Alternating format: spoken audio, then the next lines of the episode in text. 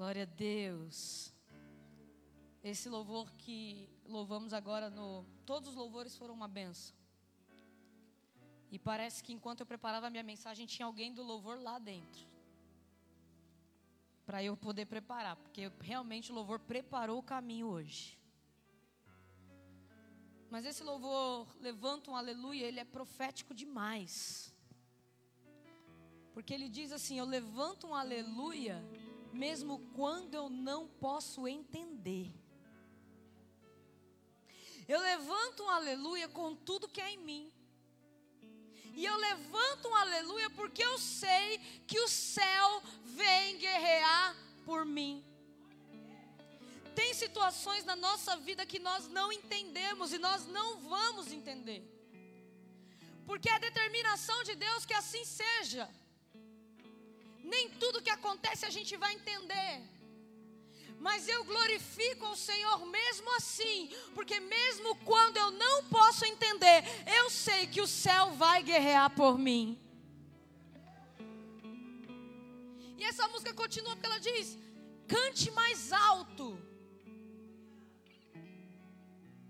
E a gente confunde mesmo, mas a música diz: cante mais alto na presença do inimigo. E a parte mais linda, cante mais alto, mais alto que os ruídos. Sabe o que é um ruído? Muitas vezes ruído é falha de comunicação. Deus está tentando falar, Deus está tentando conversar com você, mas tem algo que está impedindo que essa comunicação ela chegue clara e objetiva para você. E aí essa canção ela vem dizer: eu vou cantar mais alto do que os ruídos que me impedem de adorar, mais alto do que os ruídos que me impedem de ouvir a voz de Deus, mais alto do que os ruídos que me impedem de me chegar na presença do Senhor. Eu vou cantar mais alto que os ruídos. E aí quando o diabo lançar algo na tua mente, você vai falar: "Diabo não está falando comigo, ele é só um ruído". Aí Deus vem e arruma a frequência. E onde tinha ruído não tem mais ruído, agora é a voz clara e objetiva do Senhor. E diz: cante mais alto, canções são armas para mim. O que, que você está ouvindo na tua casa? Quais são os louvores ou qual tipo de música tem norteado a tua vida? Porque eu reparava, eu já tinha reparado nisso e está ficando mais evidente. Eu, às vezes você está passando por um momento difícil na sua vida.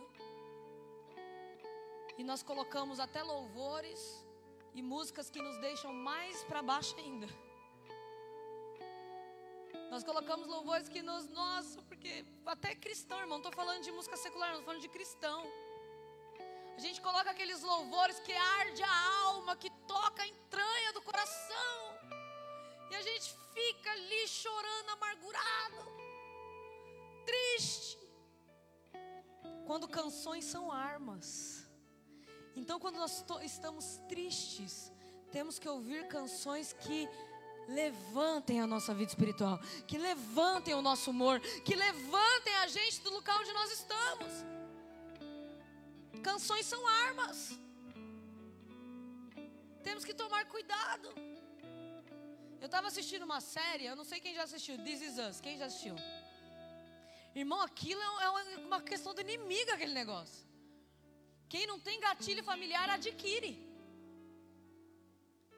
E eu falava com uma amiga minha, eu falava, eu tenho que parar de assistir isso aí. O Pedro não assiste, Pedro já não, Pedro já não assiste. Eu conversava até com a minha cunhada, eu falei, meu, tem que parar de assistir para a sanidade mental voltar, porque a série suga a sua alma. Quando eu terminei de assistir, eu dei um glória a Deus, porque eu falei, eu não estou mais presa nisso.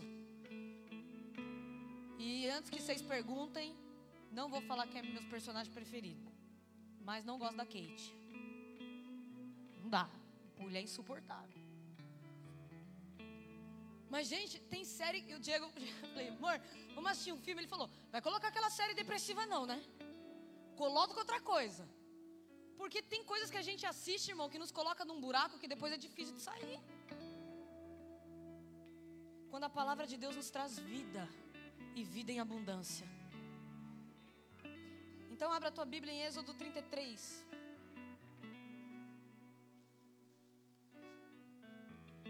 E eu, depois de preparar essa mensagem, irmãos, eu estava com um choro aqui, ó. Eu vim preparar a mensagem aqui ontem à noite, enquanto os homens estavam no culto deles. Eu preparei a mensagem ali na minha sala. Eu acho que eu vou fazer mais isso. Na Daniel ontem, pelo amor de Deus. Não sei como é que os homens estão tá com a cara boa aqui, porque o Daniel ontem. Deus te abençoe, meu filho. Porque, irmãos, mensagem rápida, curta. Você já viu aquele negócio da Tramontina, o corte rápido? Foi o Daniel ontem. Mas foi eficaz. Foi ou não foi, homens? Foi bem ou não foi? E eu lá dentro eu falei, mas eu quero ir para a igreja, porque eu quero, vou sair de lá, vou vir para cá. E eu, não vai, Esther, é coisa de homem. Eu falei, não, mas tá uma bênção lá. O menino, eu falei, não, Esther, fica aqui. E eu aqui, deixa a porta aberta pelo menos para eu ouvir o homem pregar. E pregou. Prega e prega. Deus abençoe. E mandei mensagem para você ontem, né, Dani? Mandei mensagem ontem. Então, Êxodo 33. Vamos ler a partir do versículo 12. Que diz: Disse Moisés ao Senhor: Tu me ordenaste, conduza este povo, mas não me permite saber quem enviarás comigo. Disseste: Eu conheço pelo nome e de você tenho me agradado. Se me vês com agrado, revela-me os teus propósitos para que eu te conheça e continue sendo aceito por ti. Lembra-te de que esta nação é o teu povo. Respondeu o Senhor: Eu mesmo acompanharei e lhe darei descanso. Então Moisés lhe, de, lhe declarou: Se não fores comigo, não nos envie. Como se saberá que eu e teu povo Podemos contar com teu favor se não nos acompanhares. Que mais poderá distinguir a mim e ao teu povo de todos os demais povos da terra? O Senhor disse a Moisés: Farei o que me pede, porque tenho me agradado de você e o conheço pelo nome. Então disse Moisés: Peço-te que me mostres a tua glória. E Deus respondeu: Diante de você farei passar toda a minha bondade, e diante de você proclamarei o meu nome o Senhor. Terei misericórdia de quem eu quiser ter misericórdia, e terei compaixão de quem eu quiser ter compaixão. E acrescentou: Você não poderá ver a minha face, porque ninguém poderá ver-me e continuar vivo. E prosseguiu o Senhor: Há aqui um lugar perto de mim, onde você ficará em cima de uma rocha. Quando a minha glória passar, eu o colocarei numa fenda da rocha, e o cobrirei com a minha mão até que eu tenha acabado de passar. Então tirarei a minha mão de você, e você verá as minhas costas, mas a minha face ninguém poderá ver.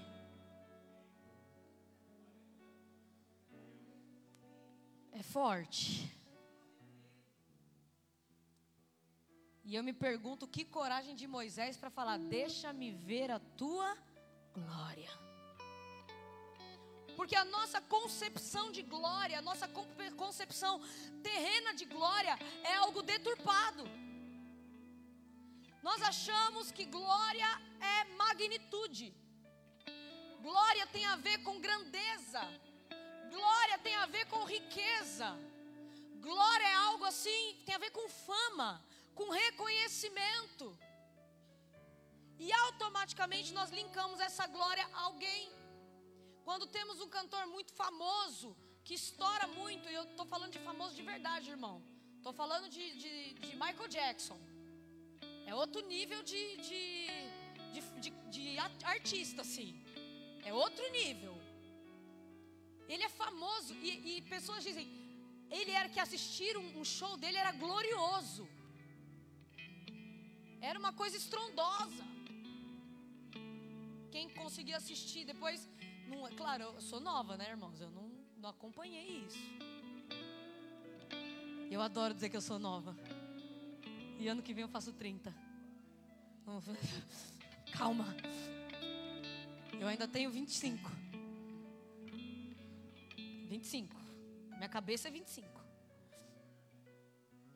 Mas é algo estrondoso a magnitude do que ele está fazendo.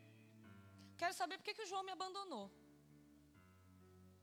João, pelo amor de Deus, meu filho. Ou tirando para o ímpar com o Renan. Ele tá o quê?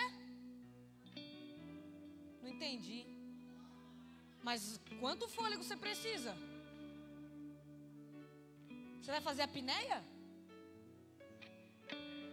Ó, vou falar, viu? Quem está criando esse menino?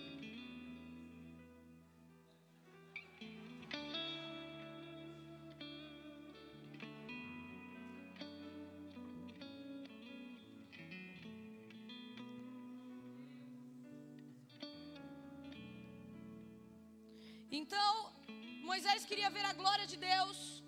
Só que em Êxodo 32 vai dizer o seguinte: que Deus tirou o povo, do, e, o antigo, né? Vai dizer que Deus tirou o povo do Egito. E caminhando com o povo, o povo mesmo assim falou contra o Senhor, se virou contra Deus. E aí chega um momento que a paciência de Deus tem limite. Porque pasme você ou não, Deus tem limite. E o povo ele excede o limite da paciência de Deus. E aí Deus vai dizer assim: vocês vão continuar prosseguindo, vocês vão continuar o caminho, mas eu não vou estar mais com vocês. Meu limite aqui, ó, acabou. Todo mundo tem limite nessa vida. E Deus tem limite. Você quer continuar desse jeito? Vai. Mas eu não mais acompanharei vocês. E o capítulo 33 vai começar Deus dizendo assim: Olha, eu colocarei vocês numa terra que mana leite e mel. Continua. Eu vou dar terra. Eu vou destruir todos os inimigos de vocês, mas eu não estarei mais com vocês. Mas continue o caminho, continua prosseguindo, continua a jornada. E vai dizer que Moisés foi fazendo isso. E aí Moisés fazia o seguinte: o povo andava, acampava no deserto, Moisés ia para fora do arraial, fazia uma tenda, e ali ele chamava de tenda do encontro, tenda da presença. Isso está em Êxodo 33. E diz que ele fez essa tenda para que pudesse entrar e falar com Deus. Só que olha que interessante.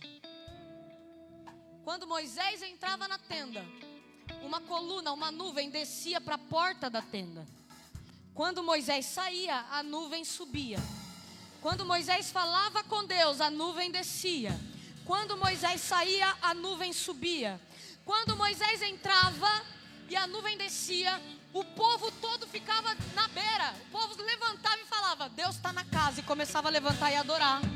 Deus está na casa. O povo começava a glorificar. Deus está na casa. O povo começava a exaltar. Aí Moisés saía. E quando Moisés saía, o povo sentava. Mas abaixa aí também, né? Vocês vão me derrubar hoje aqui. Rafael, corta os meninos.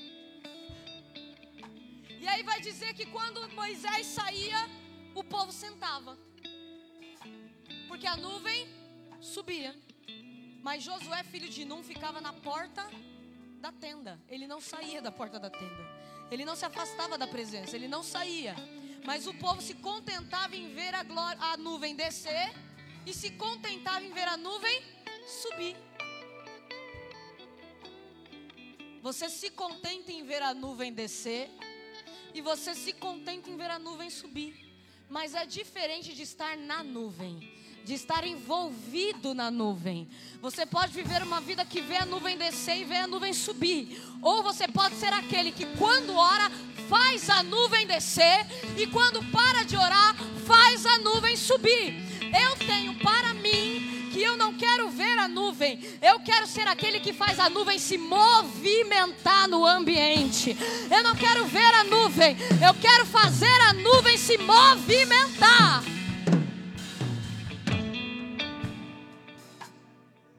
E a palavra vai dizer que Moisés tinha o costume de montar a tenda. Diga assim comigo: costume. Costume é algo que você leva para qualquer lugar.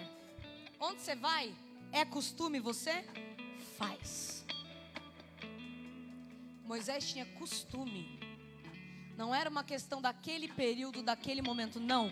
Onde quer que Moisés estivesse, ele levaria a presença de Deus, porque era costume ele estar diante da presença de Deus. Aí sabe o que acontece? irmão? A gente não tem costume. Porque a gente não faz todo dia. Quando o culto é bem avivado, o culto hoje foi diferente. Quem já está na glória, o culto não foi diferente. O culto foi um culto. O culto hoje foi diferente. Quer dizer que você está orando pouco na sua casa. O culto hoje foi diferente. Você está buscando pouco na sua casa. Porque quando você já tem o costume de estar na glória, quando você já tem o costume de estar na presença, não é diferente. É o que é, é a vida, é o cotidiano, é natural para você. É o costume. O costume é algo que você faz sem perceber. Quando você viu, você já está aqui, ó. Está fazendo. Mas a gente busca o Senhor para sentir algo diferente. Para sentir algo que não sentiu na semana passada porque não é o seu costume. Mas quem já tem o costume de estar na glória, quem já tem o costume de estar na presença, onde vai, leva a presença. E nunca se sente fora da presença. Então Moisés tinha o costume de estar na presença. E aí vai dizer aí onde a gente leu que chega uma hora que Moisés vai orar ao Senhor. E Moisés fala para o Senhor aquilo que ele está vivendo. Olha, Deus, o Senhor me deu um direcionamento. O Senhor disse para mim conduzir o seu povo. O Senhor me guiou a fazer uma coisa. E eu estou fazendo. Só que o Senhor me diz para eu fazer, mas não diz quem está me acompanhando, não diz quem é que está me guiando, não diz quem é que está comigo. Deus, eu estou fazendo, mas eu não sei quem é que está ao meu lado. O Senhor não quer falar comigo. Mas se eu achei graça aos teus olhos, mas se eu tenho te agradado, Senhor, deixe-me conhecer os teus propósitos, para que eu te conheça e continue sendo aceito por ti. Segura aí, baixa aqui. A oração de Moisés foi a seguinte: Deus, eu estou fazendo o que o Senhor mandou, agora faz isso para mim. Foi assim? Ele falou: Deus, me permita conhecer os teus propósitos para que eu te conheça e continue sendo aceito por ti. Moisés estava no deserto. Deus já tinha dito para ele que daria uma terra para eles de que, que manda leite e mel. Deus já tinha dito que ia livrar ele dos inimigos. Moisés não se contenta apenas com a promessa, mas, mas Moisés diz assim: Eu quero conhecer os propósitos para que eu te conheça. Nós estamos muito preocupados com o que Deus vai fazer, com o que Deus vai nos livrar, onde Deus vai tocar, onde Deus vai agir mas não estamos preocupados em conhecer ao Senhor, em conhecer verdadeiramente aquele que é o dono da palavra, que é aquele quem determina, que é aquele que abre portas e ninguém fecha. Nós não queremos conhecer esse dono da palavra, nós queremos só ter a certeza de que o que ele falou que vai acontecer, vai acontecer. Mas Moisés diz assim: Deixe-me conhecer os teus propósitos para que eu te conheça. Se eu conhecer o propósito, eu vou conhecer o Deus do propósito. Não entenderam? Eu vou repetir. Quer conhecer a Deus? Quer conhecer o Senhor? Conheça os propósitos de Deus para a tua vida e para essa humanidade. Porque só pode conhecer Deus quem conhecer o propósito. E quem conhece o propósito conhece o processo. É impossível dizer que conheço o Senhor, mas não ando nos propósitos do Senhor. É muito difícil eu dizer que conheço a Deus e conhecer é um sentido de intimidade. Se eu não conheço os propósitos de Deus, quando eu conheço alguém, eu consigo dizer e distinguir atitudes daquela pessoa para outras pessoas.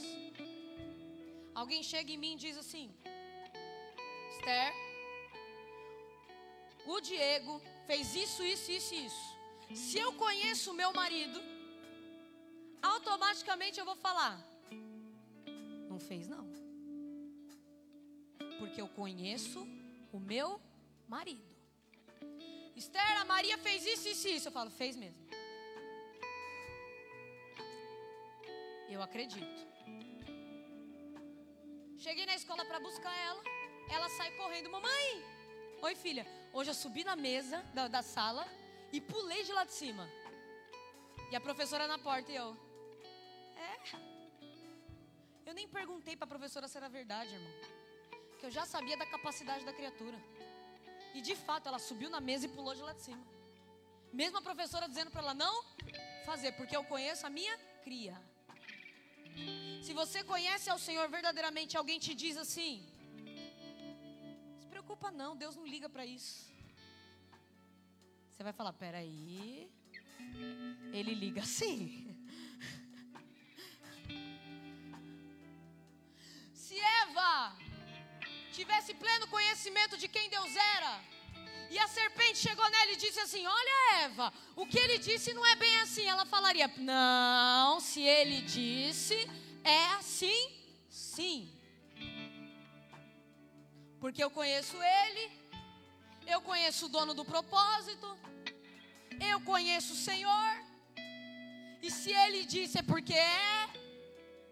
Mas nós somos enganados porque não conhecemos ao Senhor. Moisés, ele diz: Me faz conhecer os teus propósitos, para que eu te conheça. Nós não queremos conhecer o propósito, a gente só quer conhecer a qualidade do dono do propósito. Eu conheço Deus, Ele é amor. Isso é qualidade, irmão. Eu conheço a, a Carol, ela canta. Ah, novidade, hein? Nossa, você conhece pra caramba. Carol canta. Nossa! Se você não me falasse, eu não tinha nem percebido. Nós tratamos Deus assim.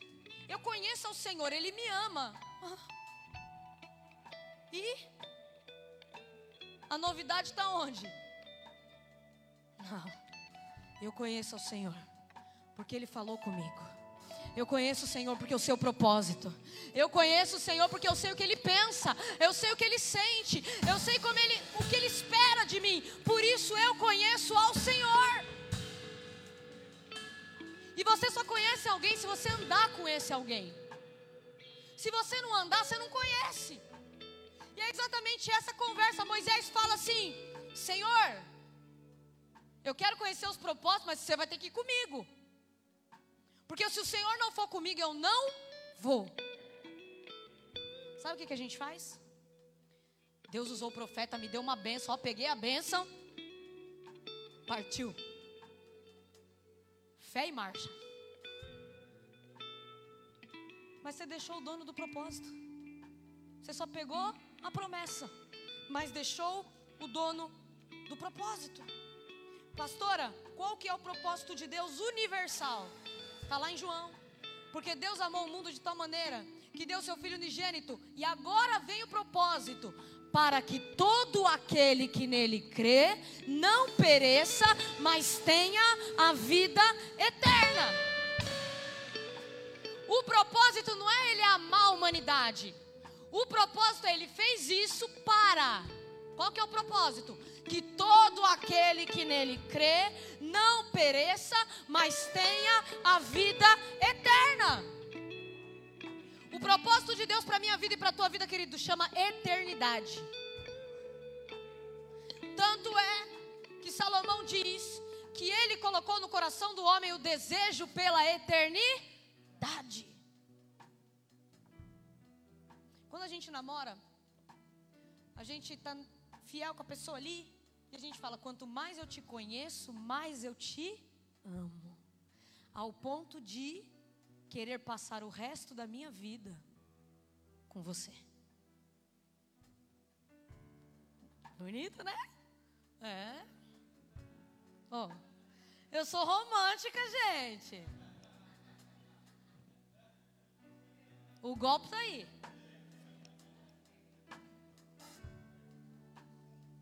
Foi assim que você caiu, né, Ítalo? Aí, ó. Claro que foi. Mulher, gente, mulher é uma benção. Mulher é uma benção. Nossa, quanto mais eu te conheço, mais eu te amo e eu quero passar o resto da minha vida do seu lado. Quem está namorando é quem está perto do marido, da mulher está como? Vem aqui, meu bem. Está se aconchegando. Quanto mais eu te conheço, mais eu te amo. Só que a sensação que eu tenho é que quanto mais Deus me conhece, mais Ele quer me ver longe.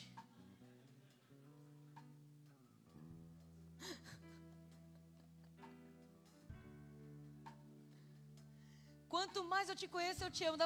A impressão que eu tenho é que Deus está falando, e quanto mais eu te conheço, vai para longe. Não tem pessoas que também é assim? Quanto mais eu te conheço, mais distância de você eu quero. Já teve alguém que você conheceu que quanto mais longe, melhor? Vai com o Espírito Santo que te carregue. Não é assim? Mas Moisés dizia: Senhor, quanto mais eu te conheço, mais eu quero o Senhor perto de mim.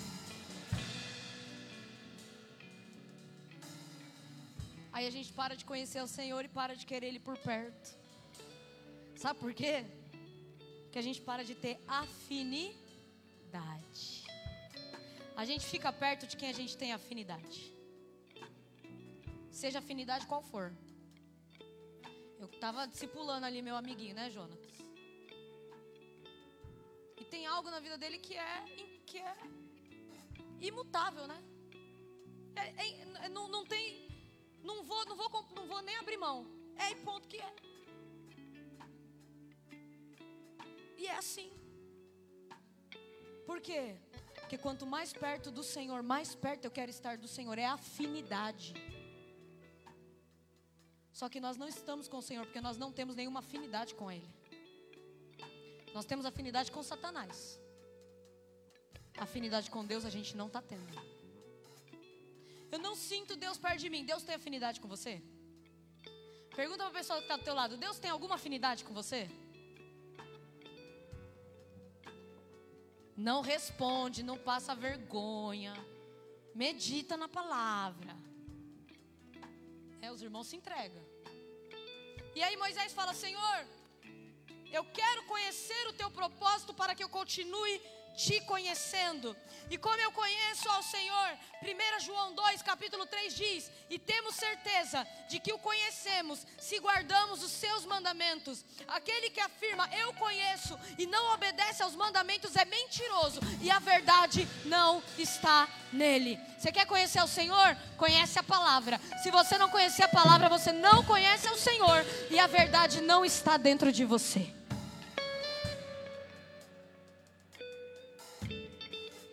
Ponto.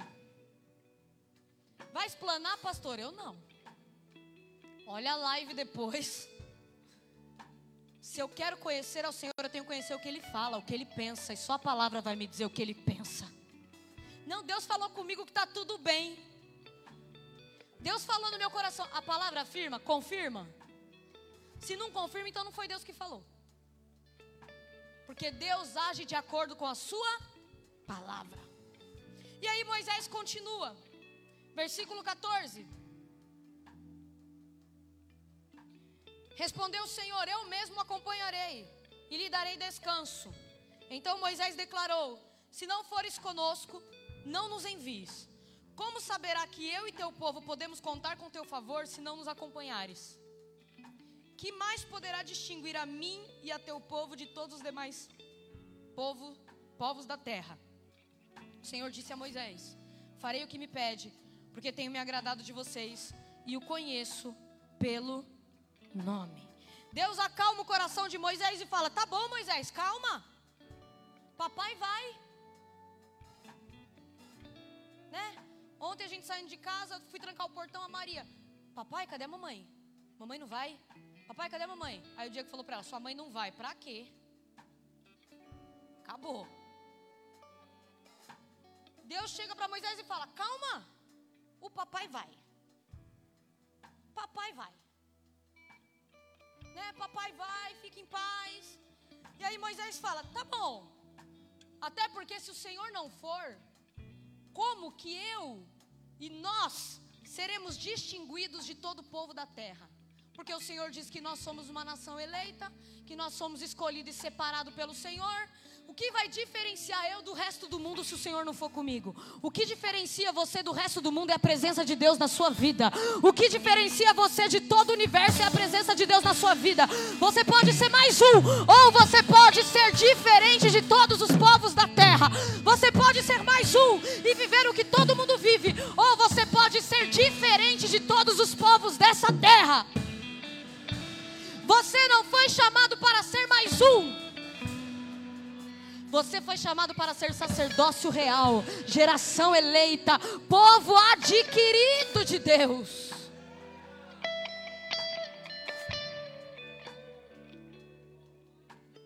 É para isso que Ele nos chamou.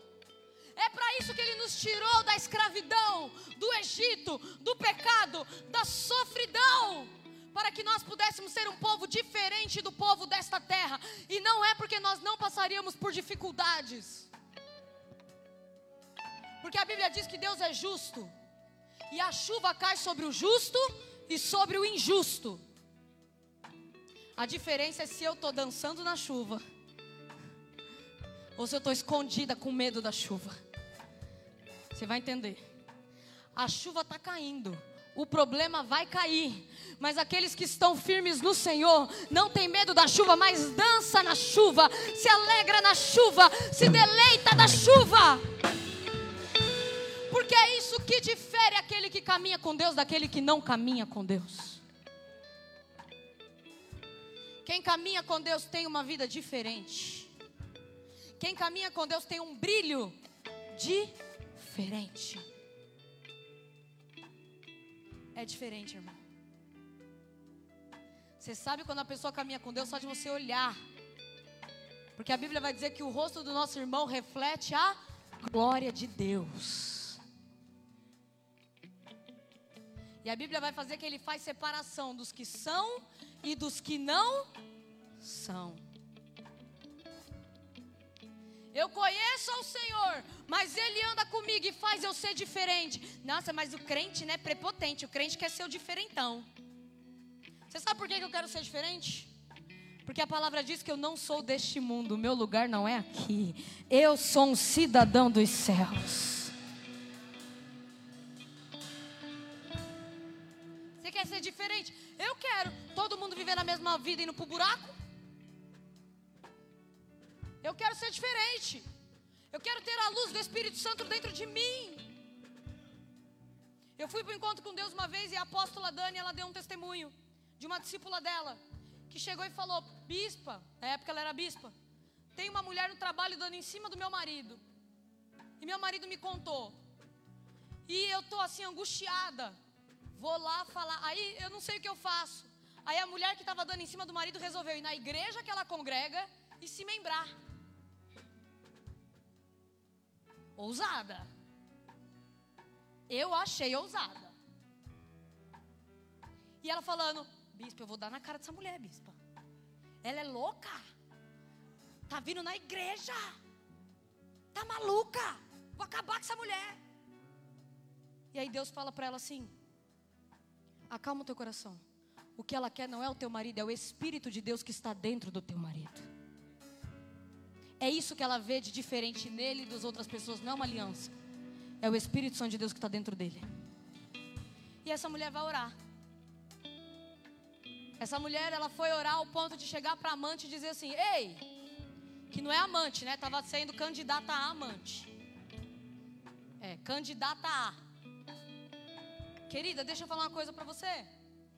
Você não está apaixonada pelo meu marido. Você está apaixonada pelo Espírito Santo de Deus que age na vida do meu marido. E se você quiser, esse Espírito Santo ele pode entrar na sua vida e transformar a sua vida. Aquela mulher chorou. A candidata amante aceitou Jesus verdadeiramente. Se casou, teve filhos e viveu uma vida com o Senhor.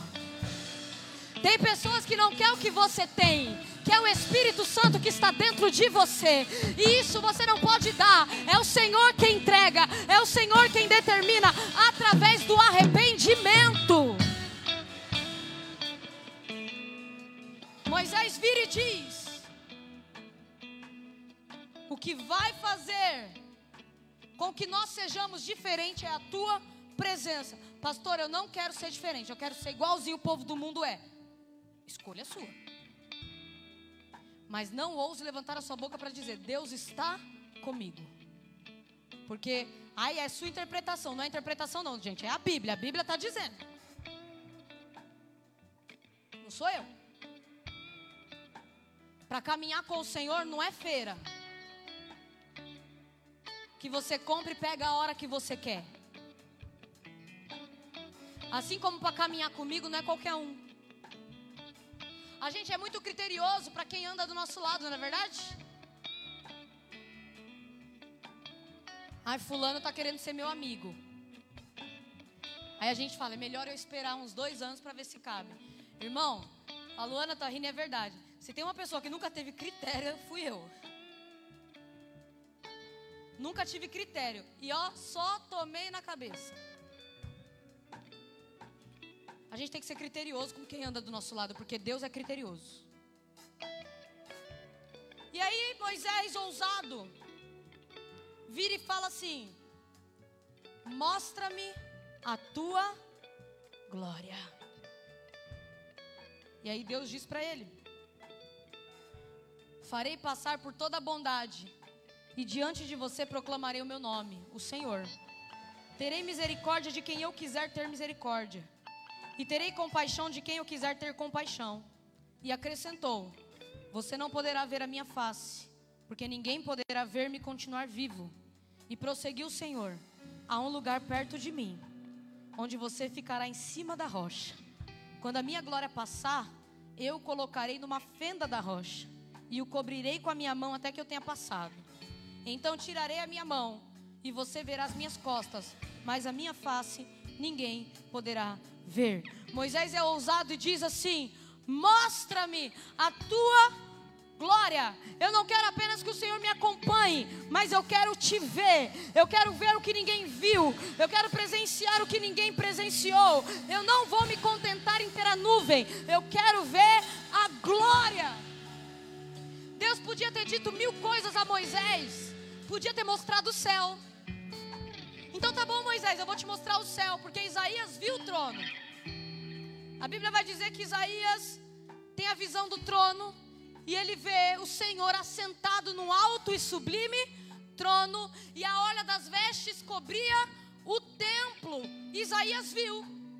Deus não podia ter mostrado para Moisés? Podia. Deus podia ter mostrado para Moisés o inferno. Deus podia ter mostrado tanta coisa para Moisés. E quando Deus decide mostrar a glória para Moisés, Deus diz: Eu vou te dizer, Moisés, qual é a glória que você vai ver. A primeira glória que você vai ver, Moisés, é a minha bondade. Agora abaixa um pouquinho. Bem pouquinho. Moisés pede para ver a glória. E Deus diz para ele: Você vai ver a minha bondade. Porque nós achamos que glória, né, é ouro. E Deus diz: a minha glória é a minha bondade. Quer ver a glória do Senhor? Veja a bondade de Deus. Deus diz: Moisés, você quer ver a glória? Eu vou fazer com que através de você o meu nome seja exaltado. Moisés, você quer ver a glória? Você verá a minha misericórdia com quem eu quiser ter misericórdia. E você verá a minha compaixão com quem eu quiser ter compaixão, Moisés, porque você não manda em mim. Você não manda em mim, Moisés.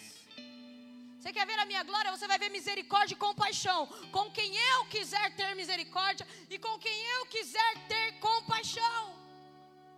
Deus revela para Moisés que Moisés não pode tirar nada de Deus. Deus entrega para ele tudo que tem: bondade, presença, misericórdia e compaixão. Eu quero ver a glória, eu quero ser arrebatado, eu quero, sabe, ficar no chão assim, parado e, arrebatado com os anjos. Vai mudar sua vida, irmão? Porque eu conheço pessoas que foram arrebatadas e não mudou em nada, não. Agora eu conheço pessoas que se encontraram com a bondade de Deus e foram transformadas. Eu conheço pessoas que através dela o nome de Deus foi glorificado e ela foi transformada. Eu conheço as pessoas que receberam misericórdia e compaixão de Deus e foram verdadeiramente transformados. Senhor, eu não quero ver o céu, eu quero ver a sua bondade na terra. Eu não quero ver o céu, eu quero ver a sua misericórdia, a sua compaixão sobre a minha vida, Jesus. A glória de Deus se revela nas atitudes de, de Deus e não no que Deus possui. E Deus diz para ele, Moisés, além de tudo isso, e eu estou encerrando a mensagem. Além de tudo isso, eu vou fazer algo. Tem um lugar, Moisés, um lugar que é na rocha.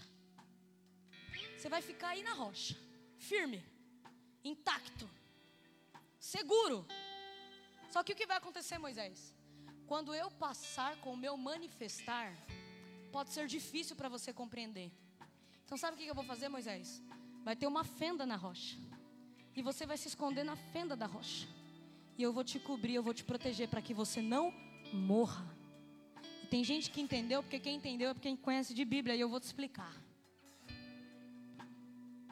A Bíblia diz que Jesus, ele é a rocha. Tem gente que está entendendo. A Bíblia vai dizer em Salmo 118, 22, que se concretiza em Mateus 21, 42, que Ele é a rocha, a pedra que foi rejeitada. Jesus é a rocha. Em outras palavras, Deus está dizendo para nós hoje: eu vou pegar você e vou te colocar na rocha que é Jesus. Mas quando a glória vier e você quase morrer, eu vou abrir uma fenda na rocha. Tem gente que está entendendo. E João 19:34 diz: Contudo, um dos soldados perfurou o lado de Jesus com uma lança brotou sangue e água. Nós estamos firmados em Jesus e o Senhor está abrindo uma fenda em Jesus, e pelo sangue de Jesus e pela água de Jesus, nós somos protegidos, curados, restaurados, vivificados. E quem crê pode aplaudir ao nome do Senhor. A rocha está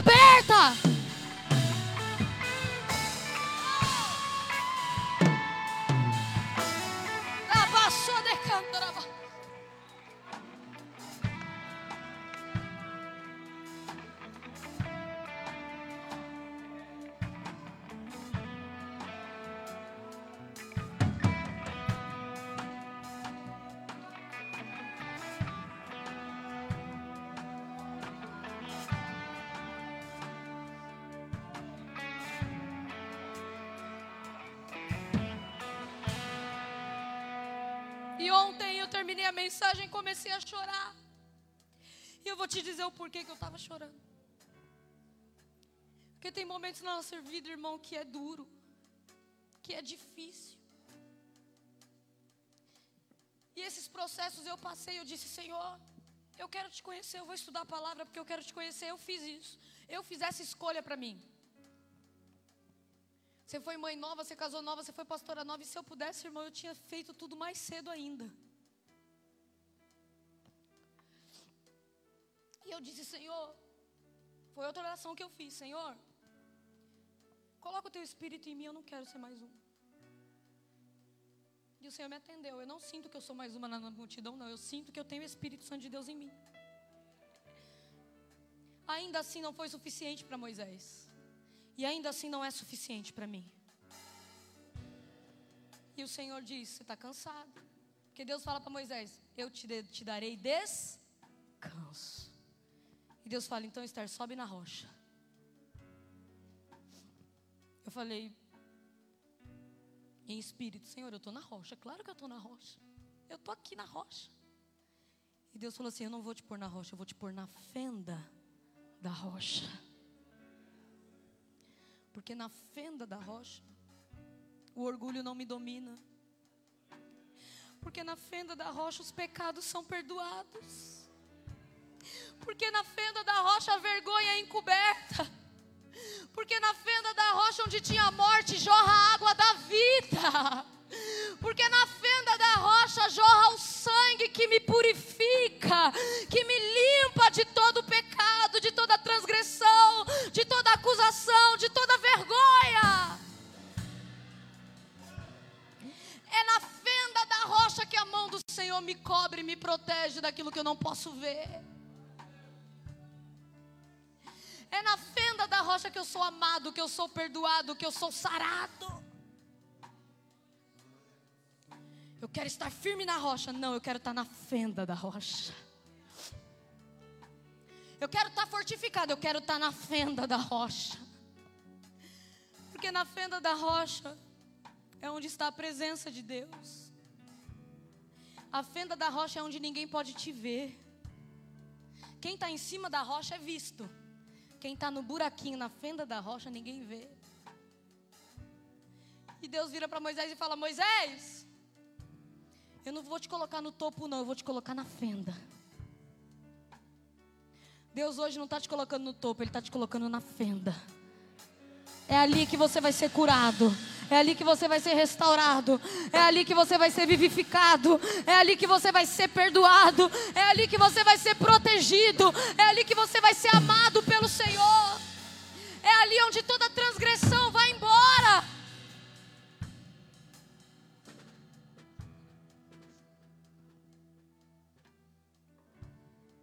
Eu não quero estar em cima da rocha, eu quero estar na fenda.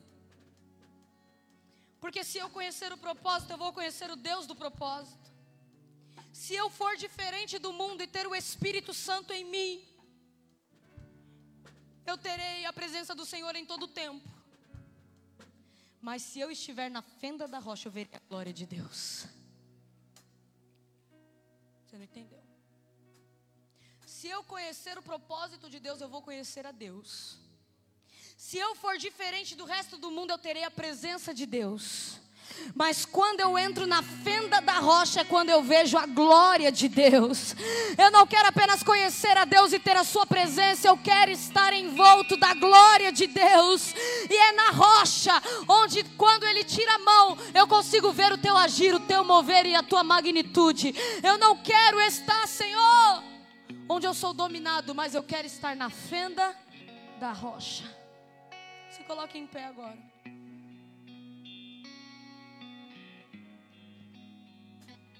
Eu não sei onde você está na sua vida hoje. Mas eu sei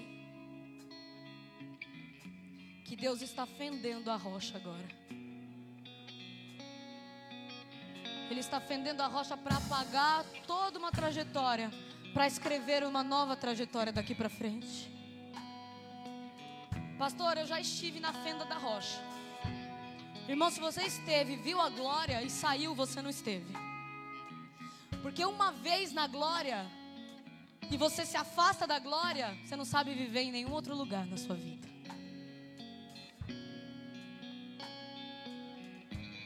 E hoje eu falava pro meu marido assim: tem pessoas que dizem com a sua boca que se Deus se afastar delas, elas morrem. Eu quero muito ser essa pessoa.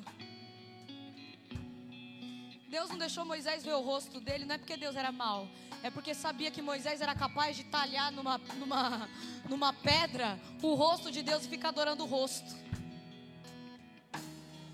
Eu não quero adorar a imagem, eu quero adorar quem Ele é.